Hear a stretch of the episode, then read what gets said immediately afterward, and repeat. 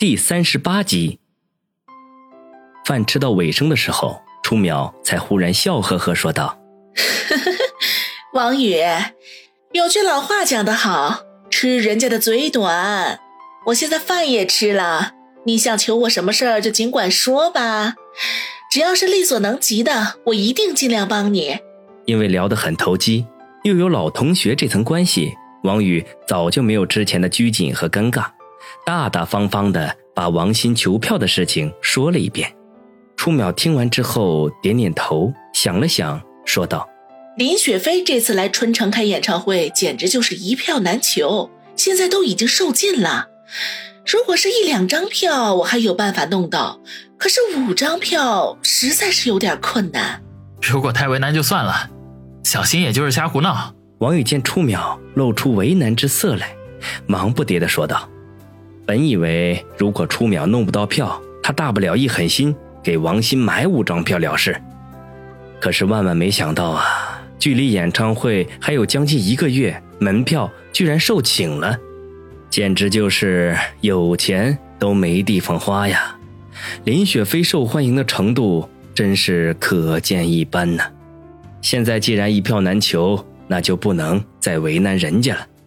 没想到初淼摇摇头说道：“那可不成，你都请我吃饭了，这个忙无论如何都要帮的，要不然以后被其他同学知道了，岂不得笑话我？”王宇暗笑无语。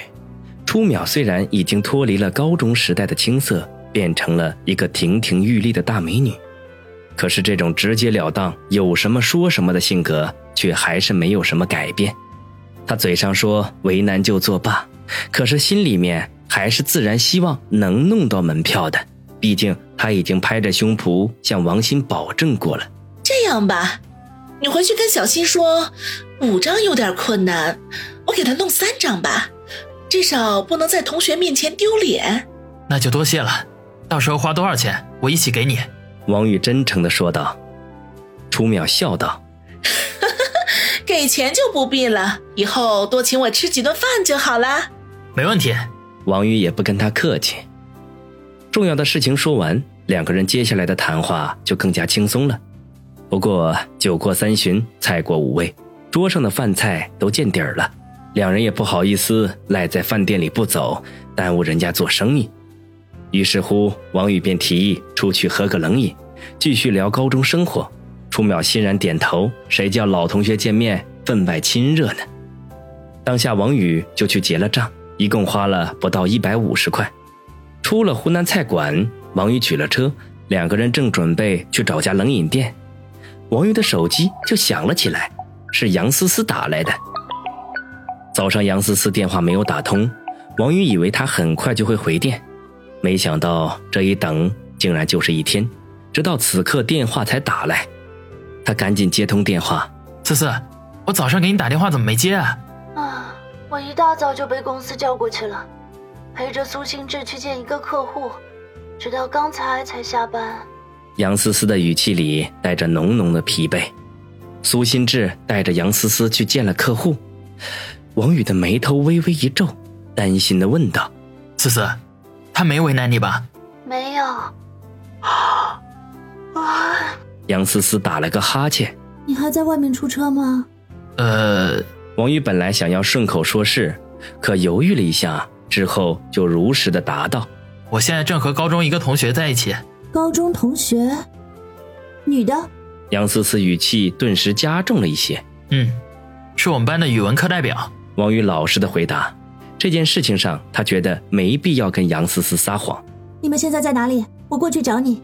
没想到杨思思忽然来了精神头，不容置疑的说道。王宇有些为难。这样不太好吧？有什么不好的？难道我这个女朋友拿不出手吗？还是怕我坏了你们的好事？杨思思酸溜溜的说道。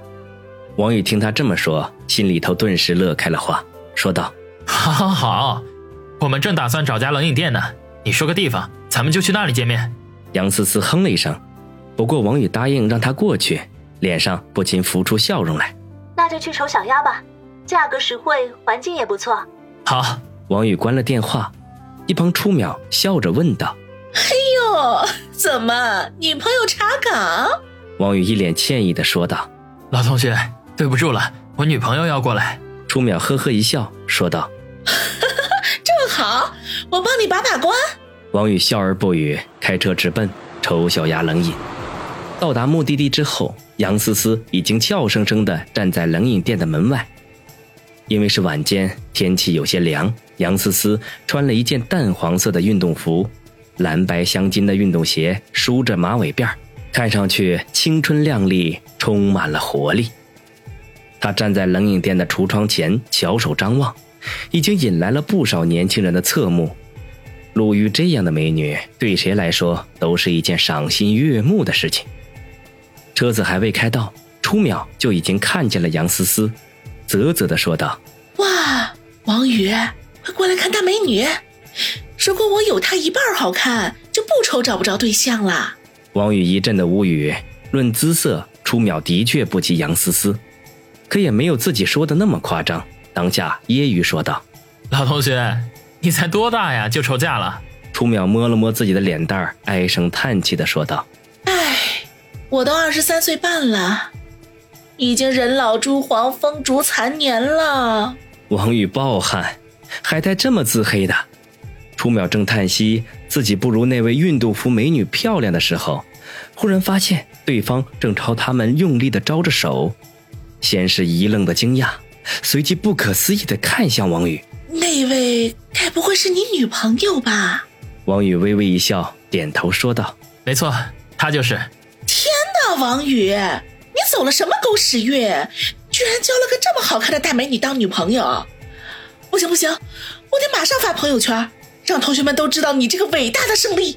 初淼一面说着，一面摸出手机来，对着车窗外的杨思思一顿拍照，然后忙不迭的发着朋友圈。接着，好像忽然想起来什么似的，转头对王宇说：“哎，对了，王宇，你微信号码是多少？我把你加进咱们的同学群里。”王宇有些尴尬，挠挠头说道：“不好意思，我还用的老板诺基亚，没有微信。”初淼愕然，一副不可思议的样子。说话的功夫，车子已经停在了杨思思的身边。王宇和初淼开门下车，还没等站稳，杨思思就快步走了过来，主动挽起王宇的胳膊，甜甜的笑说：“小雨，你们怎么这么慢啊？哎，这位就是你说的高中同学吧？”长得可真漂亮，杨思思人美声音甜，一上来对初淼赞不绝口，令对方好感大升。还没等到走进冷饮店，两人就已经姐妹相称，把王宇丢在一边不管了。王宇苦笑摇头，他惊讶地发现杨思思对他高中时代的事情特别的感兴趣，追着初淼东问西问，没完没了。初淼居然不厌其烦、添油加醋地描述起王宇高中时代的事情来，只不过离现实越来越远，已经天马行空了。在冷饮店吃过冷饮，聊了一个多小时之后，双方才分道扬镳，各回各家。王宇本来是要送初淼的，结果却被他婉拒了。至于什么原因，根本无从得知。回家的路上。杨思思揶揄的说道：“大色狼，没看出来你高中生活竟然那么丰富多彩。”别听初淼胡说八道，他以前说话就爱添油加醋。”王宇说道。“呵呵，别狡辩了，就说你给女生送情书的事儿，以你的性格，肯定能干得出来。原来你上高中的时候就是大色狼了，也不知道祸害了多少良家妇女。”杨思思不依不饶。语气里带着故意的成分。